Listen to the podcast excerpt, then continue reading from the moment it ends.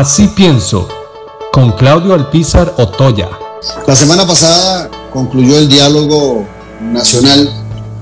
eh, a que llamó el Poder Ejecutivo, donde convocó 62 organizaciones eh, de diferentes sectores sociales y el gobierno ha mostrado una gran satisfacción por los logros eh, de este acercamiento que tuvo con diferentes actores sociales. Inclusive viendo documentos oficiales se habla de que se espera con lo aprobado eh, una reducción de 3,16 del PIB. Y hay otros actores eh, economistas, entre ellos el exministro de Hacienda, Rodrigo Chávez, que dice que no se llegará a ese número, inclusive la acentuado, y así lo hizo en Noche sin tregua en su momento, que el déficit fiscal va a rondar el 12% para este año, el gobierno dice que va a ser 9,3 del PIB, y lo importante, tal vez lo más importante, es que el presidente y el Partido Acción Ciudadana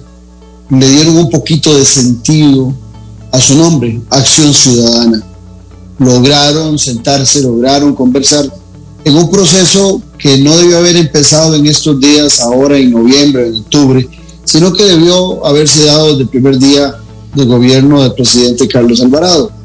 No soy de creer que el diálogo solo se ejecute cuando hay crisis, cuando hay problemas, sino que debe ser una permanente de quienes gobiernan, dentro del marco de que las decisiones en políticas públicas, hoy por hoy, en la democracia, requieren esos diálogos. Sin embargo, revisando muchos de los elementos de los 58 acuerdos a que se llegó, llego a la conclusión de que hay muy buenas intenciones, pero hay muy pocas acciones. Muchas de las cosas a que ahí se hace referencia pasan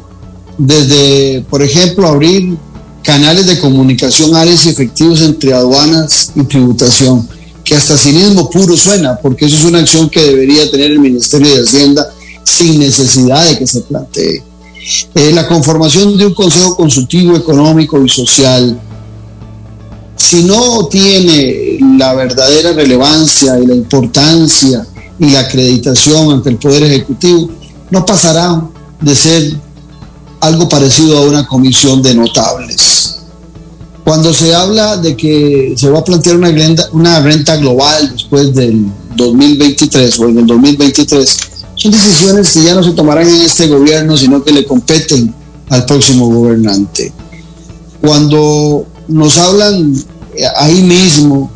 de que el Ministerio de Hacienda se comprometa a una mejor recaudación, eso está en el reglamento, eso está en la ley del Ministerio de Hacienda. Ir a una convocatoria con 62 organizaciones para decirle a las instituciones del Estado que hagan lo que les corresponde hacer, tampoco es llamativo.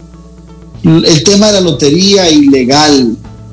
pues su propio nombre lo dice, no hay que ir a una convocatoria de conversación a nivel nacional para que lo ilegal sea controlado desde nuestro Estado,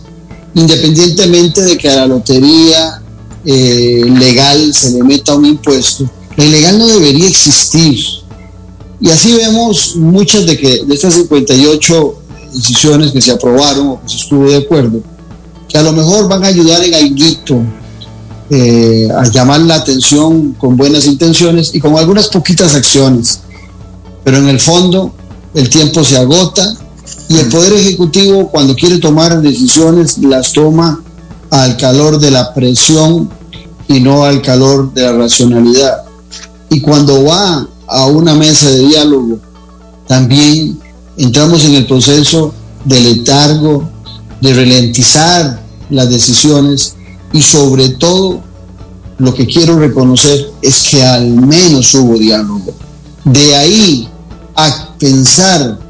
que de las, de las 2.300 propuestas recibidas, de las 250 analizadas y de las 58 aprobadas, va a haber una gran transformación, una gran mejora de la economía nacional, tanto desde el punto de vista de crecimiento como desde el punto de vista de recaudación fiscal y del orden fiscal y de la institucionalidad y del presupuesto de la República, hay un gran trecho.